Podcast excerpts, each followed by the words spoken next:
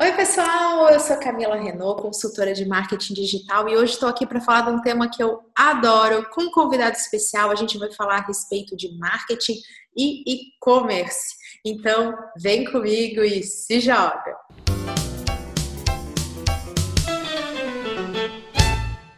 Olha só que alegria falar do tema que eu amo, vendas, vender pela internet, uma loja virtual. E eu tô aqui com meu amigo Fabiano Acunha, que eu vou chamar de Fabes, para não parecer que a gente tá bravo um com o outro. Mas Fabes, por favor, conta para quem tá ouvindo a gente, dá aquele oi e conta o que você quer ser quando crescer. Olá, pessoal. É, vim aqui para conversar, bater esse papo aí com a Camila é, falar um pouquinho da minha experiência com e-commerce, um pouquinho da minha trajetória nas empresas onde eu passei e poder contribuir um pouco com vocês é, nas dores, nas dificuldades que, que eu vivenciei em algumas experiências, algumas empresas, os lados uh, positivos também, né? Os perrengues. Então, os perrengues, né? que eu e Fabes, a gente já esteve juntos em alguns projetos, a gente já trabalhou juntos. E Fabes, eu preciso falar que a sua experiência com e-commerce, ela é maravilhosa. Porque você já passou por diferentes operações em diferentes momentos, você já acompanhou a implementação, já, e você conhece todos os lados disso.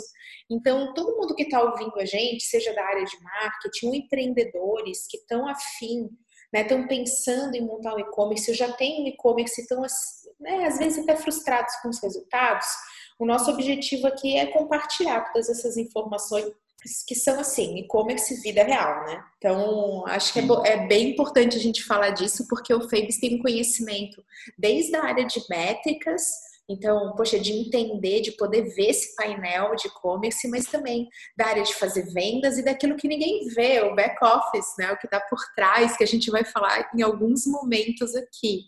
Fabes, para a gente começar o nosso papo aqui, conta pra gente, vamos bater um, um papo a respeito disso diferentes momentos de e-commerce. Então, como que é isso? O que, que você vislumbra, até pensando na tua experiência?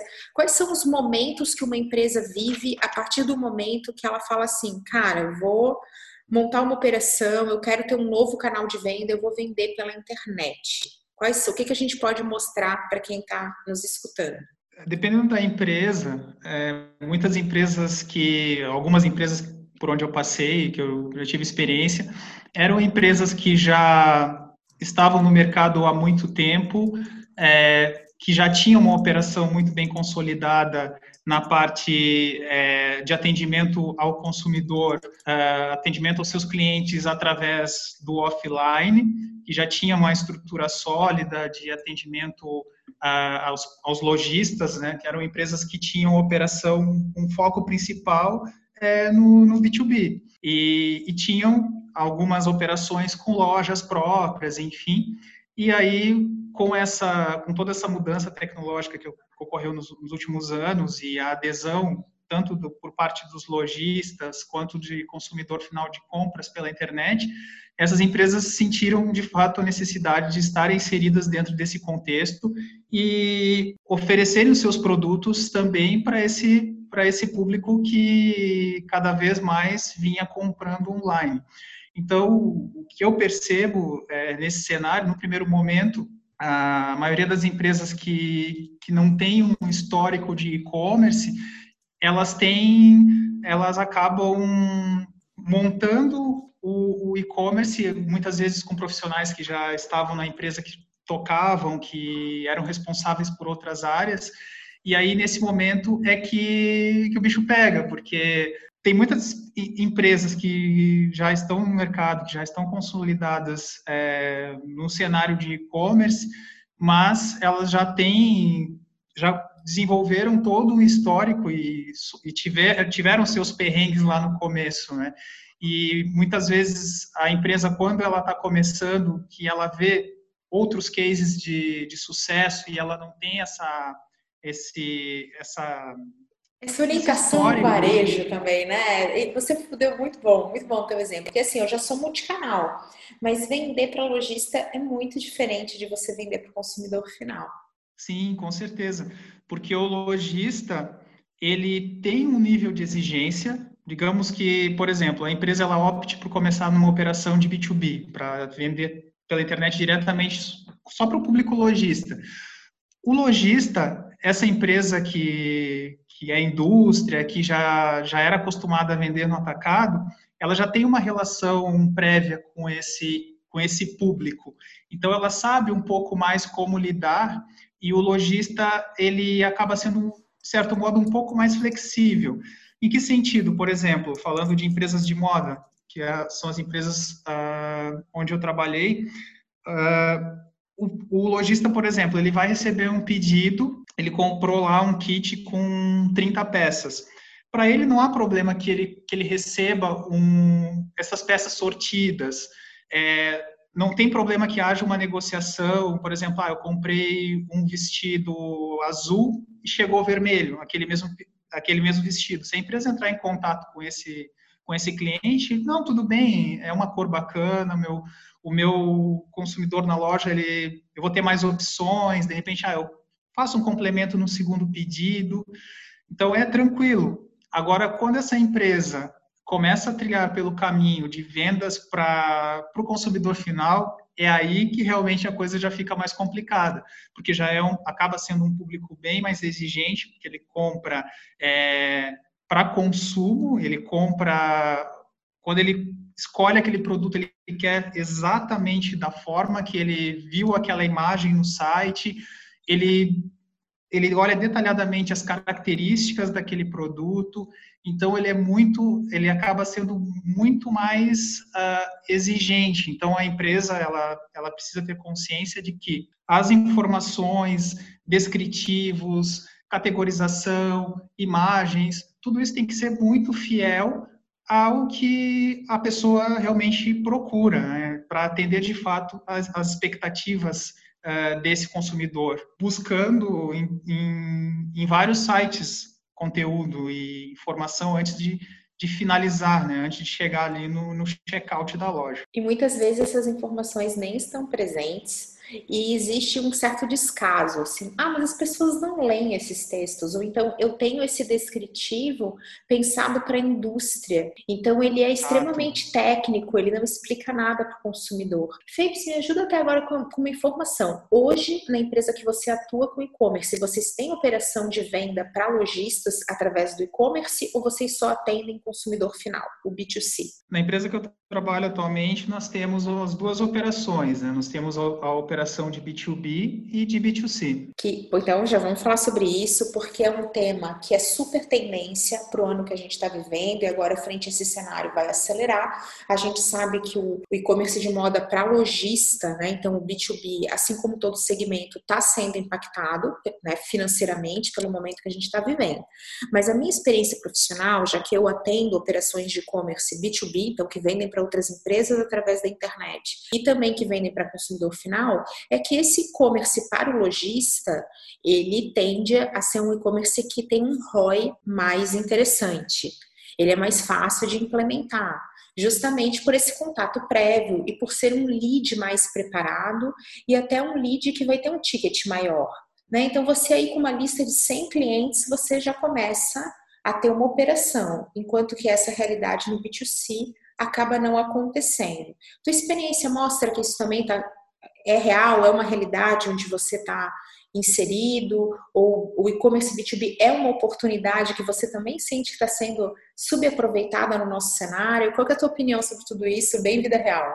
Sim, concordo plenamente. Essa questão é, do ticket médio é, é realmente muito relevante o, uma empresa que já tem uma estrutura montada, né, já tem um parque industrial e, e, já tem uma relação prévia justamente com o cliente, ela tem muito mais facilidade justamente para desenvolver uma operação de B2B.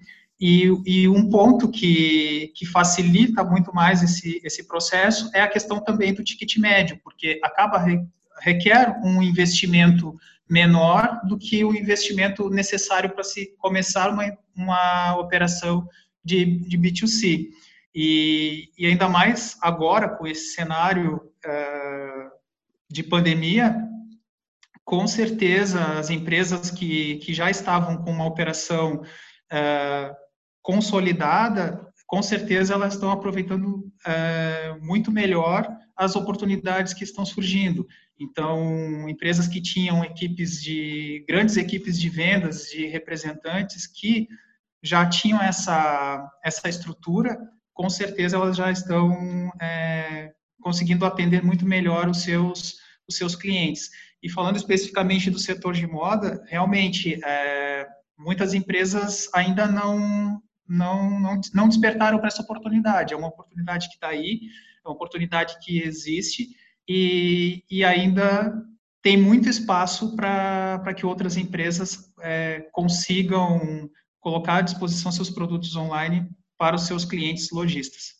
Perfeito, isso já nos leva aí ao, ao, nosso próximo ponto, que tem tudo a ver com os diferentes momentos né, de cada empresa. Então, o Fabes ele acompanhou muita implementação de e-commerce, ele botou muito e-commerce para rolar. Então, ah, não, ó, eu quero montar uma loja. Então, beleza, dia zero, né? Vamos começar aqui o projeto. Então, eu quero muito que você compartilhe com a gente um pouquinho de tanto que você sabe, mas Falando aqui, para a gente fechar esse ponto dos momentos do e-commerce para lojista, e eu tenho é, diferentes empresas, não é só moda que eu atendo, então posso dizer que outros segmentos estão muito aquecidos para vender para lojista. O ponto que pega acaba sendo representantes, o famoso conflito de canal. Esse conflito tem várias maneiras de ser resolvido, todas elas passam por políticas. Então, de envolvimento dos representantes, de otimização da carteira, de comissionamentos, de ativação de clientes, então, clientes que estavam inativos. A gente tem o cenário de novos clientes, então, e-commerce que trabalha junto com televendas, que hoje se chama WhatsApp Vendas, ninguém mais liga, né? Então, o WhatsApp Vendas junto com o representante e o e-commerce trazem uma outra escala para as empresas que querem atender outros CNPJs através da internet. E aí vem o que o Fabes falou, poxa, quanto é que custa né, um, um lead é, de consumidor final, quantas vezes um consumidor final entra no e-commerce, uma média de sete vezes, cinco vezes até tomar a decisão, enquanto que o lojista ele tem uma compra muito mais racional, ele tem um outro propósito, ele tem toda uma flexibilização. Então, por um lado tem né, esse conflito, mas por outro você vai ter um, um facilidades. Então, quem estiver ouvindo a gente, estiver naquela coisa, poxa, será que eu monto um e-commerce? Pensa com carinho também nessa oportunidade de fazer B2B pela internet. Mas, Fênix, a gente sabe que aí o, B2C, o consumidor final, ele acaba representando, na, dentro da tua experiência, especialmente, né, uma super oportunidade. Ó, a gente quer estar mais perto desse nosso cliente, a gente quer abrir um novo canal. E é isso que as empresas adoram, novos canais, né? E aí vem o ponto, assim, o que, que você hoje entende que é poxa, o pré-requisito, quero começar, quero montar um e-commerce, que dica que você dá? Assim, como é que você costuma orientar o início dessa jornada? Para o início dessa jornada, para a empresa que deseja entrar nesse, nesse caminho do B2C, é, é fundamental que a empresa, de fato, tenha uma equipe dedicada, que a empresa tenha uma visão de que é um canal extremamente relevante e, consequentemente, ele exige muitos esforços, é, principalmente é, da equipe que, toca a parte de comercial, a parte de marketing, é, todas as outras áreas que estão envolvidas, né, a parte de logística, fundamental a parte de mídia, então, é, todas, essas, todas essas áreas que envolvem o, esse ecossistema do e-commerce, a empresa precisa de fato ter essa consciência de que é, é, um, é um canal é um canal totalmente novo e que precisa estar bem estruturado. Porque o que, que acontece muitas vezes? A empresa, como eu tinha comentado, ela, ela acaba montando uh, uma estrutura, muitas vezes com profissionais que já estavam em outras áreas, não que isso seja ruim, porque esses profissionais podem trazer experiências é, de outros setores, mas se não houver um treinamento específico para essa equipe, se não houver uma formação é, especializada para e-commerce, a experiência pode ser muito frustrante.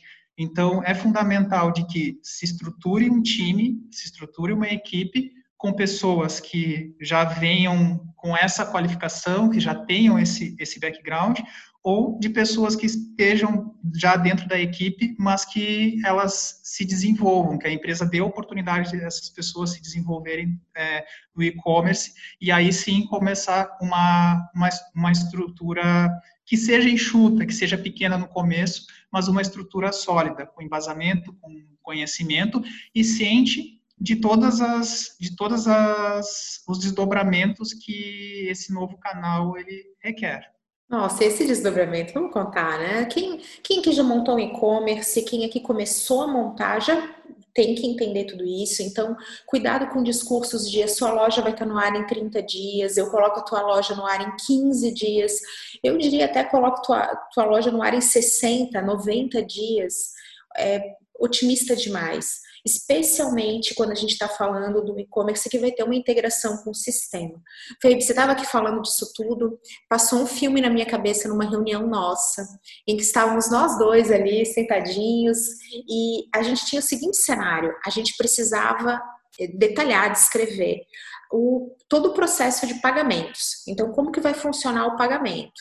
Então, para a gente descrever isso para o e-commerce, a gente foi ao financeiro, que era a área que ia cuidar disso, falando assim, poxa, aí, como é que vai funcionar os pagamentos? E essa era a nossa expectativa na reunião. E quando a gente chegou na reunião, a expectativa do financeiro era exatamente a mesma, só que para o nosso lado. Então foi uma reunião bem típica de, de criação de um novo canal e disso que o Fabiano está falando que é muito relevante, que assim, olha, às vezes quando você vai usar todos os recursos que você já tem, porque justamente é um novo canal, e você não sabe se vale a pena contratar alguém. Poxa, mas eu vou ter que contratar alguém para tantas áreas, então eu vou usar o que eu já tenho, vamos ver qual é. É assim que vem o papo. E aí a gente estava numa reunião onde a gente queria saber como vai funcionar e eles queriam saber como vai funcionar e os dois lados tiveram que realmente sentar e construir tudo isso e se entender. E olha que justamente teve esse cuidado de planejamento. Então, essa reunião simboliza, né, Fabes, o, o que, que é o vida real de montar o e-commerce. O financeiro quer saber como funcionar e você, que é gestor do e-commerce, quer falar para o financeiro. Não, essa é a minha pergunta. Como que vocês vão fazer essa, essa gestão de pagamento? Isso passando por todas as áreas que você comentou, né? Então, envolve logística, contrato com transportadoras, é, integração com essas transportadoras e toda a parte de pagamentos, incluindo fraude, né? Que é uma coisa que não é normal no dia a dia de uma, de uma empresa que não faça venda pela internet, né? Então, como é que você, que dica que você dá para esses momentos, assim? Vamos lá, eu também vou dar algumas, mas o que, que te vem à cabeça quando essas coisas acontecem? Você que já viveu muitas dessas. Então, é, falando um pouco dessas experiências, recordando também, né, essas experiências que a gente teve, é, o principal é envolver toda a equipe, os outros setores, é, especialmente a área de TI. É, é, um erro muito comum das empresas, é, onde um determinado setor inicia um projeto, geralmente quem quem dá o pontapé inicial nesse projeto é a área de marketing ou é alguém da área comercial e, e quando e quando o processo já já está em andamento quando é, já nós já estamos numa fase avançada do, da implementação do, do e-commerce aí que a empresa acaba envolvendo alguém do TI ou acaba envolvendo alguém do financeiro esse é um erro fatal e que as empresas precisam tomar muito cuidado no começo na implementação de um e-commerce. Então, envolver todas, mapear todos os, os, times, todas as pessoas que serão envolvidas dentro da empresa, mesmo que não estejam atuando diretamente no e-commerce, mas que algum processo em algum momento da operação elas serão acionadas, então elas precisam saber o que está acontecendo e é importante que as decisões sejam tomadas é, juntas entre os setores. É, comentando esse exemplo, esse ótimo exemplo da Camila em relação à, à, parte de gestão de pagamentos, é importante que a pessoa responsável do financeiro por dar as baixas, por receber esses pagamentos, entenda como que vai funcionar, claro, ela não vai entender de toda a operação do e-commerce, mas a área que lhe diz respeito é muito importante que ela, que ela esteja por dentro, que ela esteja ciente. É, falando um pouquinho da parte de TI também, é importante que, que o, todos, todas as pessoas que, que vão participar do processo também estejam cientes qual vai ser a plataforma, que, que participem dessa decisão de qual tipo de plataforma que vai ser utilizado, porque é outro ponto é, muito crítico, dependendo do, do porte da empresa, dependendo do, do, seu nível de desenvolvimento, é a escolha da plataforma. Uh, também, justamente, essa questão é, logística, que tipo de parceiro que a empresa vai contratar, é, dependendo do, da empresa. Ah, em muitos casos, a parte de expedição dos produtos não é na mesma sede, não é no mesmo local. Então, essas pessoas que estão trabalhando remotamente no setor de expedição é, precisam realmente conhecer, saber como que vai funcionar e, e, a, e é importante a questão de dos parceiros logísticos, é, que tipo de que tipo de parceiro que seria mais adequado para o meu negócio? Será que dependendo do tipo de produto, falando de moda ou falando de qualquer outra categoria, de qualquer outro setor, será que seria mais adequado no primeiro momento contratação de correios? Será que num primeiro momento já seria interessante se contratar uma uma transportadora que, que, que, faça coleta de pequenas, de pequenas cargas, de carga fracionada, e que consiga talvez ter mais agilidade para entrega para esse meu consumidor, para esse novo cliente, para que ele tenha uma melhor experiência. Então, tudo isso é, deve ser analisado, deve ser levado em consideração em todo esse contexto.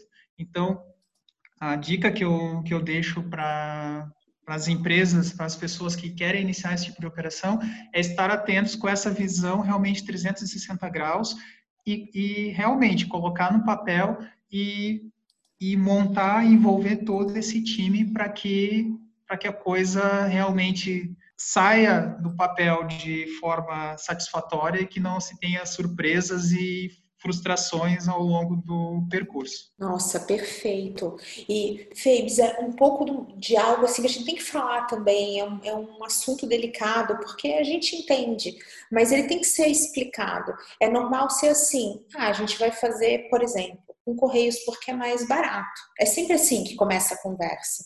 E aí você fala, poxa, mas olha a cidade que você tá, olha onde é que tá a tua expedição, o tempo do pedido, o teu cliente vai demorar X dias para receber. E aquilo, antes de começar a operação, não dói, não incomoda. E aí, quando o e-commerce começa a vender e o cliente começa a ficar insatisfeito e as vendas não acontecem, né? E a gente começa a entender por que, que as vendas não acontecem, e a gente descobre que o frete é caro, ou que o produto não chega tão, tão bem, tão rápido ou avariado. Eu já atendi muitas empresas de alimento que tinham problemas com isso, porque tinham um produto frágil e sofriam com a entrega, né? Então, aí você começa, opa, talvez seja a hora de mudar. Então, uma dica também é sempre olhar da perspectiva do cliente final, né? É de quem vai receber aquilo, de um cliente que tem que estar satisfeito para seguir comprando e também desse entendimento que a internet não é um lugar mágico cheio de clientes virtuais. Quem compra pela internet são pessoas. É, quem compra pela internet é até o seu cliente mesmo. É ele que está lá no offline, no mundo real, ele vai usar a internet. Não existem pessoas digitais. Existem pessoas que têm experiências digitais. Então, eu já conversei com alguns empreendedores, empresas super consolidadas, que faziam a seguinte crítica, queixa Poxa, mas a minha loja não vende, eu tenho um produto barato. E eu falava, poxa, mas o que é esse produto? Ah, não, porque vai para cá, vai para o saldo, liquida, liquida 2, liquida 3, vai para um atacadista, depois vai para o tal do galinha morta, que eles chamam, né? E aí, quando o galinha morta não vende, vem para a internet por dois reais e ninguém vai comprar. Eu falo, olha só, você já passou por todo esse fluxo e ninguém quis comprar, não é esse produto com preço baixo que vai vender. Então não é só preço, é percepção de valor que vai mexer especificamente com, com internet. E esse é um erro comum. Achar que conquistar clientes, esses clientes são assim, poxa, eles são mágicos, eles estão ali na internet. É só abrir a loja que vai bombar. É só eu botar um preço, uma liquidação, porque é isso que funciona. E acaba não pensando nesses detalhes da entrega, de receber e até de captar, que você já falou, né? Gostei que o Felipe já deu esse spoiler. Ele falou: olha, mídia é importante. Então, captação de clientes essencial para ter resultados, e isso é uma coisa que passa muito batido na maioria das reuniões de implementação. É, você também passa por isso, Febe? Esse tipo de coisa também acontece para você com frequência? O que, que você enxerga também que é um assunto que deveria ser comentado e geralmente passa reto na hora do planejamento? Exatamente, Cabe. Justamente, muitas empresas, empresas acabam tendo essa visão de que o canal de e-commerce ah, é um canal secundário, é um canal é, de fato para desova de, de, produtos, né? Aquele produto que justamente eu não consegui vender no lançamento, de coleção, tudo. Ah, coloca no e-commerce que vende. Justamente isso não não acontece, não não rola. Então, o que é mais importante para é que a empresa tenha de fato consciência de que o e-commerce é um canal é, primordial. Ele é mais, ele é mais um ponto, embora seja um ponto virtual, ele é mais um ponto de vendas da empresa. Então ele ele faz parte de um processo muito similar ao processo de, de montagem de uma loja. Então, eu preciso é, dedicar um espaço é, de destaque para o meu produto, eu preciso pensar em layout, eu preciso pensar no design dessa loja, eu preciso valorizar o meu produto, porque justamente o, o, o consumidor, o, meu cliente, ele, ele, ele, busca uma experiência, então ele quer uma experiência positiva. E, a, e o fechamento da compra vai ser a consequência dessa uh, experiência, experiência satisfatória que ele vai ter dentro da loja. Então, é importante que eu selecione os melhores produtos. É importante que eu tenha um, é, um produto com mais valor agregado. É importante que eu tenha também um produto é, de liquidação, que eu tenha um produto mais barato, mas que eu dê essas opções para o cliente. E aí, pensando em todo esse contexto, justamente de, de estruturação da loja com, com destaques e com novidades e com coisas diferenciadas para que ele tenha, de fato, uma boa experiência. E aí entra também a, a questão do, do da, da, logística, né? Então, da melhor operação, da, da melhor experiência na hora da entrega, a melhor embalagem, tudo isso envolve, envolve esse processo, passa por esse processo. É, isso acontece também na hora da escolha da loja, né? Então, isso é bem comum. Ah, então a gente quer uma loja que seja bonita e fácil de usar. Eu escuto muito isso. Então a loja tem que ser bonita e ela tem que ser, ah, é assim, muito fácil, muito simples.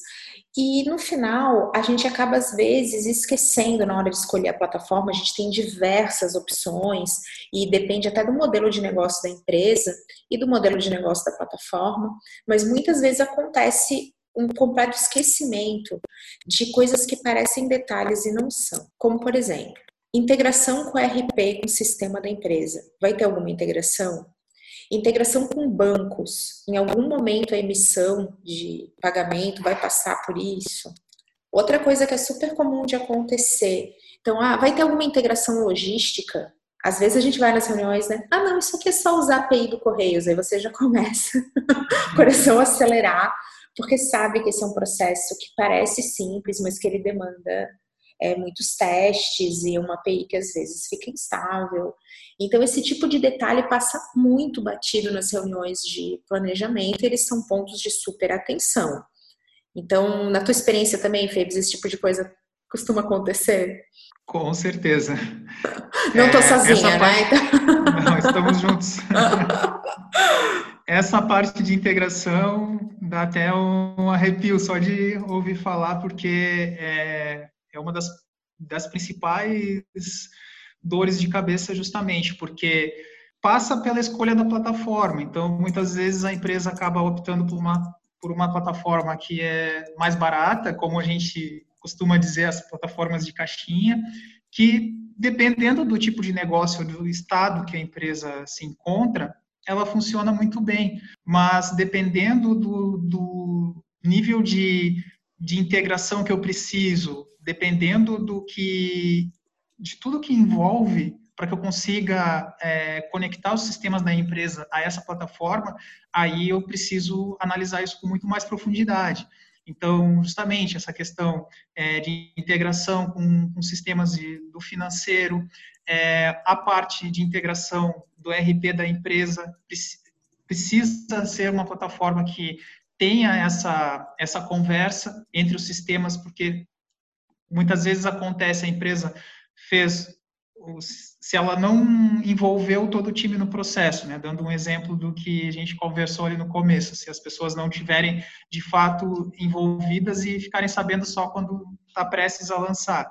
Então, falando especificamente de RP, é, digamos que a, que a equipe responsável foi lá, é, contratou a plataforma, já assinou contrato, é, tudo bonitinho. É, a empresa que vai prestar esse serviço de, de customização de plataforma já apresentou lá o, o seu layout, foi aprovado pela equipe de marketing, está tudo às mil maravilhas. Só que a equipe de TI, que, que faz essa parte de, de integrações com RP, ela não está ciente da, de qual plataforma que foi contratada, ela só acaba sabendo no segundo ou no terceiro mês. E aí, o que, que acontece? Uh, ah, foi escolhida a plataforma X. Ah, mas a plataforma X ela não, não integra com o nosso RP. Então, eu Ou então, gente, vai dar para integrar, tá? Isso é bem fácil, só vai custar o dobro do valor do projeto. A gente está rindo Exatamente. de nervoso, porque eu e o Fabiano não foi só uma vez que a gente ouviu isso, não que realmente olharam para a gente e falaram: olha, então, seguinte, é, falamos, fizemos o contato. Esse campo aqui do RP, esse único campo, ele pode ser entregue em seis meses com orçamento tal, e é nesse momento que o diretor de marketing, e se for o diretor comercial, nem se fala, ele começa a chorar sangue na reunião. Porque realmente isso passa a ser um inviabilizador do projeto. Gente, vamos supor que você diga assim: ah, Camila, mas eu sou uma, um microempreendedor, eu nem tenho sistema, eu vou controlar tudo pela plataforma de e-commerce. Gente, é a mesma coisa, não importa o porte da empresa, porque se você vai controlar tudo pela plataforma, você vai ter que garantir que essa plataforma, por exemplo, exporte os e-mails dos seus clientes para que você tenha contato com eles. Você vai precisar garantir que essa plataforma ela tenha funcionalidades e mecanismos de funcionamento como se fosse um RP. E aí, mais uma vez, é nesse momento que muita gente que investiu seu tempo, cadastrou todos os seus produtos, botou foto, botou descritivo, aí você descobre assim, nossa, minha plataforma não ranqueia bem no Google, eu peguei essa que é bonita, tal, ela funciona, mas ela não ranqueia no Google e eu não consigo exportar os dados dos clientes. Isso é uma coisa que eu escuto demais. E aí você não consegue fazer mídia, não consegue fazer e-mail marketing, você tem um problema de ser encontrado, isso acaba impactando as vendas. Então esses detalhes, eles têm que ser pensados antes. Pense antes. Então, o que que eu preciso? Ah, eu preciso que apareça no Google, eu, eu preciso é, ter acesso a esses clientes, será que eu uso um RP? Todos esses detalhes, eles precisam ser vistos. E é normal que a gente não queira esperar esse tempo, né, o, geralmente, os decisores, eles estão na pilha, eles querem botar para vender. E aí que vem o momento do atraso. Você também vive isso? Essa situação do estar atrasado? Exatamente, essa questão do atraso em lançamento de, de plataformas, lançamento de uma operação de e-commerce é muito corriqueira, é muito comum de acontecer justamente por isso, porque justamente esses aspectos acabam não sendo mapeados, essas questões acabam é, não sendo é, muitas vezes passadas adiante, e aí é que realmente começam a surgir os, os gargalos, e aí começa a se ter a percepção de coisas que que não estavam mapeadas, que não estavam pré-definidas, que não tinham sido desenhadas, e, e, e, coisas que não se conectam. E aí tem que voltar dois, três passos no projeto, e isso significa onerar mais esse projeto. Muitas vezes a empresa já tem um orçamento definido para aquilo, e aí vão surgindo essas coisas, e na pior das hipóteses, pode até matar o lançamento de um, de um projeto depois que a empresa fez diversos investimentos. Então, é, é muito importante se ter a consciência, se ter a noção de tudo que envolve, tudo que precisa e qual o tipo de, de plataforma que é mais adequado. Embora, que, embora isso necessite de um investimento maior, mas é necessário que se pense também a, a longo prazo. É importante que se pense que essa plataforma hoje ela vai atender um determinado tipo de cenário, que existe uma expectativa de vendas, mas é preciso também que essa plataforma seja escalonável, que daqui a pouco a empresa vai dobrar o faturamento, vai triplicar, e aí será que o servidor ele vai comportar esse crescimento? Será que as outras ferramentas que podem surgir no futuro, elas vão ser viáveis de se instalar nessa plataforma? Olha, isso será que ela do vai... pixel do Facebook. né? Todo mundo, olha, oh, tá super Sim. tranquilo essa plataforma. Agora o Pixel aí não vai, Google Tag Manager também não. Então todas as APIs Exatamente. de e-mail não roda, mas tranquilo, ótimo, Fabiano. É, é exatamente esse o ponto sensível. Tuas dicas vão salvar aí muita gente que está agora nesse momento de o que fazer, né? Então, o que é isso? Será que essa ferramenta ela está aberta para toda a velocidade que a gente tem? É justamente essa questão da escala. Isso passa por tecnologia e também passa por processos, né? Então, será que mais pessoas conseguem operar? Será que se eu botar uma agência específica vai trabalhar bem? Tudo isso, né? E a gente não costuma pensar nesses, nesses detalhes. Exatamente, são esses detalhes que fazem toda a diferença. E isso é uma coisa que eu, Fabiano, a gente pode. Sempre que eu gravo podcast, eu falo sobre isso, que aqui não é um momento só para falar do lado perfeito, e sim da vida real. E vamos lembrar que essa coisa do atraso, ela está muito presente assim. E como consultores, a gente acaba tendo esse papel, né, de ser chamado para falar, olha, é, não vai demorar só 30 dias. Um e-commerce em média no Brasil leva quase um ano para ser implementado. Aí a pessoa já te olha quanto tempo? Olha, é um ano, porque a gente tem que desenhar, tem que fazer essas reuniões com todo mundo, as pessoas têm, já estão super cheias de demanda, então vamos, vamos aproveitar aí. O Fabiano já está rindo, é ele está se identificando, é o riso nervoso do consultor. E aí ele chega e fala assim: nossa, não, mas eu quero botar o e-commerce para vender para a próxima coleção, aqui para o nosso exemplo de moda. E aí, gente, é, é feito um cronograma muito otimista muito otimista mesmo. Parece a gente véspera de prova na escola, né? Não, duas horas antes da prova, eu vou entender tudo de física, eu não prestei atenção em nada, mas duas horas é o suficiente. E aí chega na hora, você começa a ter atraso, atraso, atraso, e o projeto acaba levando um ano, ou 11 meses, ou 14 meses. Então, olha como é que é importante a gente alinhar a expectativa também e não tentar botar muito otimismo, porque tende a gerar frustração. Você falou dessa palavra, né? E tem muita empresa que se frustra com e-commerce dizendo: ah, não, não é isso tudo, mas na verdade houver, houver esses. É, não houve atenção a esses detalhes. Fez? Exatamente. Ah. Exatamente. Muito bom, pode deixar que eu. Editor!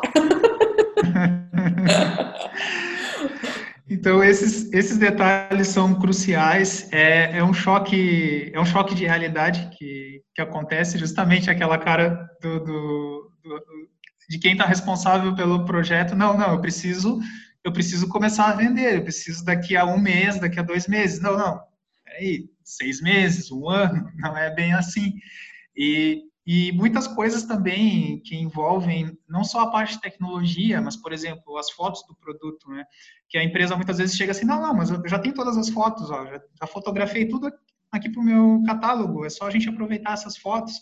E aí a gente tem muitas vezes que explicar, não, é que para o e-commerce o cliente ele é muito mais observador, ele precisa de mais informações, ele não tem contato com o produto, ele não consegue ter o toque da, da peça, né, falando de um de um produto específico, de uma peça de roupa, é, ou dependendo de qualquer outro setor, às vezes ele precisa saber a textura daquele tipo de, de produto. É, então, eu preciso fazer fotos específicas que, que tornem o meu produto mais vendável, que, que tornem esse, esse produto mais atrativo é, para o seu consumidor. Então, é, muitas vezes o cliente ele acaba é, colocando, querendo colocar essas fotos que ele já tem para um outro contexto, que é offline, uma produção de catálogo que atende muito bem, né, que atende para as vendas com, com representante, que já atende o seu lojista, porque ele já tem ali, além das, das fotos de catálogo, ele, muitas vezes o representante, quando vende esse produto para o lojista, ele já, já tem a peça na mala, já tem essa essa oportunidade de ver como que é o produto. E no e-commerce não, a gente está falando de, de uma vitrine, realmente uma vitrine virtual. Então, é mais um exemplo de que é, isso precisa entrar nesse cronograma, precisa entrar nesse planejamento. E muitas vezes para fazer essas fotos vai levar mais, vai requerer mais duas, três semanas, uma equipe é, diferente para para fazer esse processo. Então, é mais um exemplo de. É, Febes, a gente já viveu isso. Eu estou lembrando aqui dos nossos projetos juntos, a gente já viveu isso. De chegar e falar assim, poxa, mas essa coleção a gente vai precisar de fotos assim, assado, que aqui só tem uma variante. Então, vamos explicar. No caso de moda, tinha peça em cinco cores, mas a foto que ia para o catálogo era em uma cor. O restante era uma bolinha com as cores. Né? Ou então uma microimagem, e para o e-commerce você precisa de muito mais, de muito mais detalhes. Eu falava, não, esse tipo de imagem não tem. Aí a gente já, puxa, então, para o próximo, vai ter que produzir. Gente, isso é um outro processo. Isso pode gerar um dia mais de foto. Eu, eu acompanho um, um e-commerce, elas são, já foram minhas, minhas alunas em algumas edições de treinamentos que eu fiz, e é muito legal ver que toda essa parte que a gente está falando de planejamento, elas faziam mais no esquema vida louca, porque era, é uma, era uma operação muito pequenininha. Então, mesmo no susto, Febs, tudo dava muito certo. E a coisa foi crescendo, crescendo, crescendo. Uma empresa que, quando você viu o tamanho da loja, você falava assim: gente, elas são muito regionais, é uma micro lojinha. Só que vendia para o Brasil inteiro, já com umas 15 pessoas só focadas em e-commerce. Isso é uma operação bem considerável. E o, o que elas tinham todo um cuidado, né, também é um caso de moda, era nessas, é, em todas essas fotos. Então elas comentavam que o que movimentava demais o e-commerce eram as redes sociais. Eu quero muito te ouvir a respeito das principais ferramentas de marketing. Então, no caso delas, era rede social. Elas precisam do Instagram, elas estão desde, do, desde outras redes aí, mas assim, é, elas têm que ter novidade toda semana. Né? Então, a gente tem o super case da Amaro, uma operação que eu acompanho e tal. Então, nossa, a Maro tem toda semana novidade. E aí ela comentou, gente, vocês têm noção do que é você para moda ter toda semana produto entrando? Isso é desde o desenvolvimento, porque elas desenvolvem peças também, até a foto, até o, o, backstage, até o que vai, até o momento que já esgotou e aí já está na hora de fazer de novo. É um planejamento de produto semanal. E isso é um desafio enorme para algumas empresas. Então, olha que mesmo para quem é pequeno, essa dica vai valer, porque é o desafio vida real de todo mundo que vai vender pela internet. Exatamente. E essa questão de, de, de ter novidades, especialmente no, no ramo de moda, é é justamente fundamental, porque uh, existe um perfil de consumidor que ele, se ele já é assíduo de uma determinada marca, ele já cria um, um costume de, mesmo que ele não tenha intenção de comprar naquele momento, mas de navegar pelo site. Então, uh, se ele entra num determinado dia da semana, viu um determinado produto, ou viu uma vitrine com determinada informação, se daqui a uma semana ele entra e acaba vendo essa mesma vitrine, e daqui a mais uma semana ele entra de novo e vê a mesma vitrine, é, ele vai ter a sensação, opa, o que está acontecendo? Essa loja está meio abandonada, não não está me trazendo é, coisas novidade, novas. Tá trazendo... é, a gente quer novidade. Exatamente. Então, esse ponto de, de ter novidades, de estar sempre em contato com o cliente, estar sempre em contato, é, conversando com o consumidor é muito importante. E, e quando eu digo conversar com, com o consumidor, não é apenas ofertar produtos, é estar sensível àquilo que está acontecendo. É, por exemplo, agora com contexto aí de pandemia, é, a empresa justamente dá dicas, é, está alinhada com, com que o com as necessidades do cliente naquele momento, é, ter esse apelo também social. Então, é, é uma conversa de humano para humano, né? não é só Perfeito. empresa consumidor. É criar Ótimo. esse diálogo. Diálogo, essa é exatamente, porque venda é isso, venda é a união de um, de um desejo ou de um problema com alguém que tem uma solução. E eu, como consumidora, vou dizer que tem gente que usa as redes sociais para se distrair. Eu tenho alguns aplicativos de e-commerce que eu entro, sabe? Eu entro assim, ah, olha só, esses produtos como consumidora, eu não tô falando aqui como consultora, que eu gosto de entrar, porque eu sei que sempre tem alguma novidade. Aquela coisa, não tem gente que vai passear no shopping? É a mesma coisa que eu faço. Não necessariamente eu tô procurando, não necess... às vezes acontece de acabar comprando, porque aí desperta o meu impulso, também sou ser humano. Mas é igual tem gente que passeia no shopping, eu passei em certos aplicativos dos mais diversos segmentos. Inclusive, vou deixar a dica aqui que aplicativos para e-commerce, quando você já tem uma base fidelizada, hoje também é uma maneira muito legal da gente captar esse cliente. Então, se você já tem uma base, se você ainda está construindo, fica difícil justificar o retorno. Mas se você já tiver, falar assim, não, hoje eu já tenho clientes, eu quero, eu estou no momento de começar a querer que esses clientes comprem mais ou que eles aumentem o ticket, o aplicativo vai fazer toda a diferença. O aplicativo virou quase que um novo e-mail, para pelo menos para muitos clientes meus que estão nessa fase. Sim, justamente a gente acaba se fazendo aquela pergunta. É, quantas vezes eu por dia eu abro o meu e-mail e quantas vezes por dia eu eu estou ali no meu celular, acesso um aplicativo, daqui a pouco eu recebo uma notificação. Então, ter um aplicativo é, oferecer um aplicativo para o cliente, seja ele consumidor final, ou seja é, um cliente de B2B, um cliente que compra é, para revender os produtos, hoje em dia é, é muito importante, eu diria fundamental. E falando um pouco de, de lojista, que se eu tenho um público, eu tenho um cliente fidelizado, que ele faz compras recorrentes, o aplicativo ele acaba se tornando ainda mais importante, porque ali eu estou justamente é, dando a oportunidade que ele receba essas ofertas diariamente, que ele receba lançamentos da empresa é, diariamente, que ele consiga é, fazer é, reposição de estoque de uma forma muito mais rápida. Atendimento para lojista é essencial se autoatender. Exatamente. E Fabes, me fala um pouquinho aí, até eu vou dizer que para lojista captura de carrinho, hein, gente? Muita, muitas operações acabam não pensando nisso.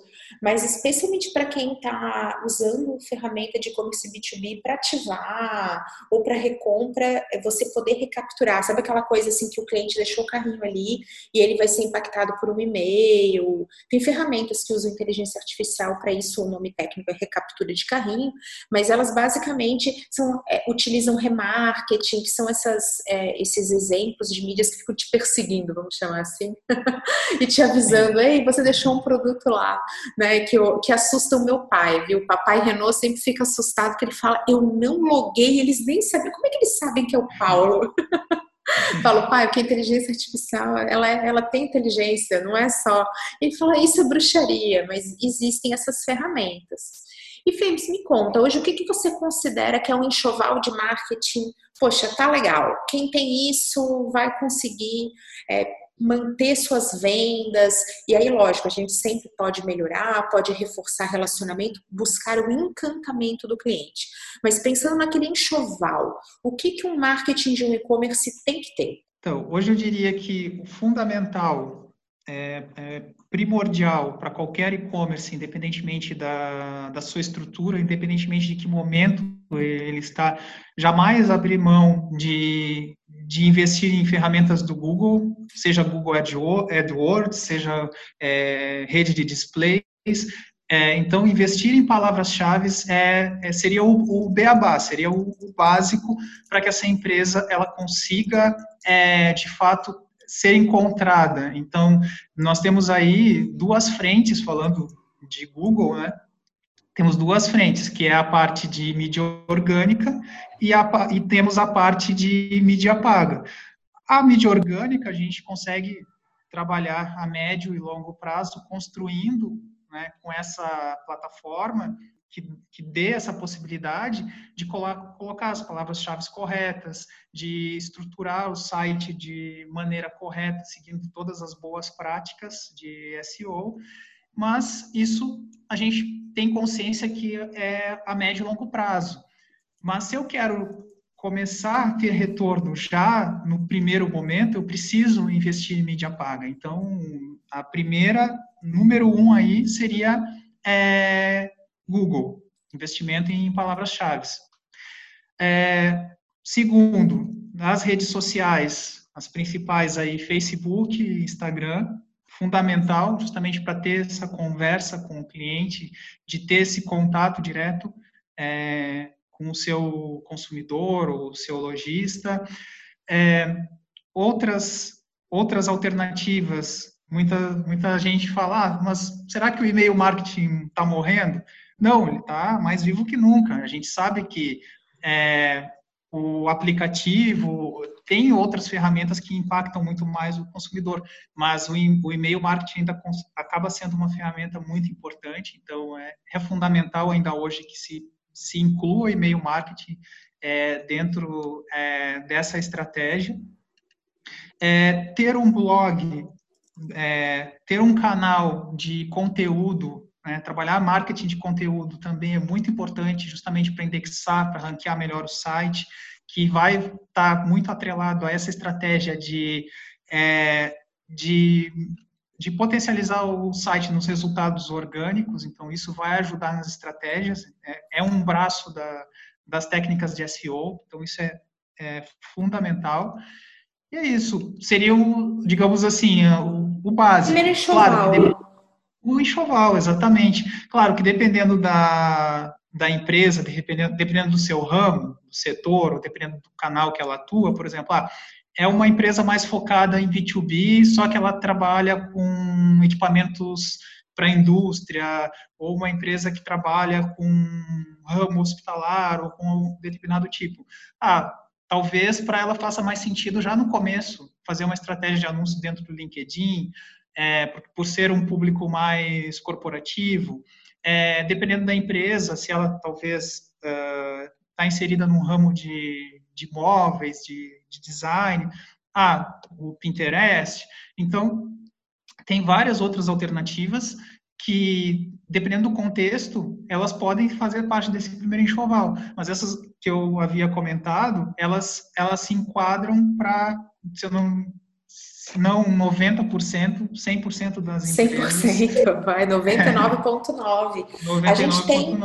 Nossa, eu quero até fazer algumas observações sobre tudo isso que o Felipe está falando, porque o marketing ele é uma ferramenta essencial para o sucesso de vendas, o sucesso de uma loja. Então a gente falou aqui de plataforma que obviamente ela tem que garantir a melhor usabilidade, navegabilidade, você tem que garantir pagamento, entrega, frete, foto, vídeo, opinião de cliente, é, produto que tem mais reviews, até negativos, ele vende mais do que o que não tem nenhum. Porque quando você vê que tem gente comentando negativo, a empresa está respondendo, isso não é problema nenhum, isso até reverte de forma positiva. Mas assim, gente, quando a gente precisa de algum produto, a primeira coisa que a gente faz é no Google. Ninguém acorda de manhã e fala, nossa, preciso de uma geladeira, vou abrir um Instagram. Então, Google é você ser encontrado. Instagram, Facebook, eles são o maior propósito de uso de internet no Brasil. O Instagram responde aí por mais ou menos 75% das decisões, das intenções né, de compra que vem de rede social. E a gente tem até uma outra frente que eu posso incluir aqui nesse enxoval para a gente deixar ele já para um próximo passo, que são os influencers. Então, trabalhar com influencer também pode ajudar suas é, vendas, desde que feito mais uma vez com estratégia. E-mail, mesma coisa, né, Fabes? É muito comum dizer, ah, não, e-mail não converte. A gente, como que e-mail não converte? E-mail que mais converte. O e-mail pode ser integrado com os seus anúncios.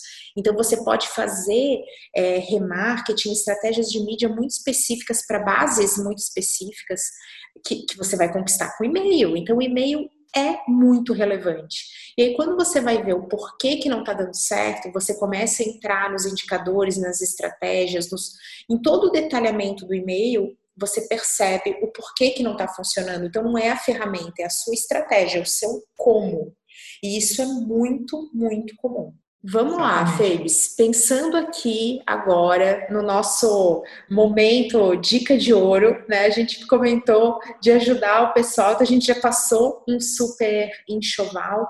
O que, que você pode apontar como um erro que dá totalmente para evitar. Fora todas essas dicas que você deu, né? Já deu uma aula aqui de e-commerce pra gente, mas o que, que você considera assim, poxa, isso aqui, pessoal, todo mundo que escutou, não vão por esse, por esse caminho, Fábio. Vamos evitar que vai ser, a tua chance de sucesso vai aumentar. É, de todas, de todas essas dicas aí que a gente conversou, de tudo que a gente falou, eu acho que, eu acredito que justamente ter conhecimento, ter um profissional é, apto para essa operação e que justamente dê esse choque de, de realidade, né? Alguém que esteja ali e mostre por A mais B, não, é esse aqui o caminho, montar um planejamento bem estruturado, bem elaborado, é, não fazer nada com, com atropelo, né? então a empresa justamente está consciente de que precisa daquele prazo e, e que é, aquele prazo que foi definido precisa ser respeitado. Então, eu acho, eu acredito que esse é o é o fundamental, é o principal de todas essas dicas. Eu acredito que seja a principal e, e é o que vai possibilitar a, o êxito, o sucesso uh, de todas as outras. Né? Então, é ter, ter alguém conhecimento na equipe que vai justamente é, mostrar para todos dentro da empresa que é, que precisa de um planejamento, precisa de um detalhamento das, das atividades e, especialmente, a, a diretoria, quem está responsável, quem é o responsável pela empresa, precisa é, também comprar a ideia, né? Isso é Perfeito. fundamental. Tem que ter um especialista. Ele vai realmente ajudar, ele vai saber o que fazer. Então, pensar nas pessoas, tanto para fora da empresa quanto para dentro. Eu amei a tua dica e olha, eu vou dizer que ela é pouco aplicada. Então, se quem está nos escutando é, seguir essa tua orientação, as chances de sucesso realmente vão aumentar. Faves, nossa conversa vai chegando ao fim. Que pena, porque por mim podia ter mais. Já estou deixando aqui o convite para você voltar, porque Obrigado. só aqui nesse primeiro bate-papo já me deu várias ideias. Eu tive várias ideias. Então, eu já estou pensando aqui, não vou fazer uma pauta só sobre B2B, vamos falar a respeito só de, de implantação, vamos falar só de planejamento, que você tem muito conhecimento. E o mais legal, aplica ele na prática para valer. Então, obrigada de coração por estar aqui com a gente compartilhando um pouquinho do que você sabe. Eu que agradeço, me sinto muito honrado pelo convite. Adorei esse bate-papo, espero realmente ter contribuído, contribuído aí para quem está iniciando a sua operação de e-commerce. Obrigado mesmo. Tamo junto, pessoal. Um beijo. Até a próxima. Até a próxima.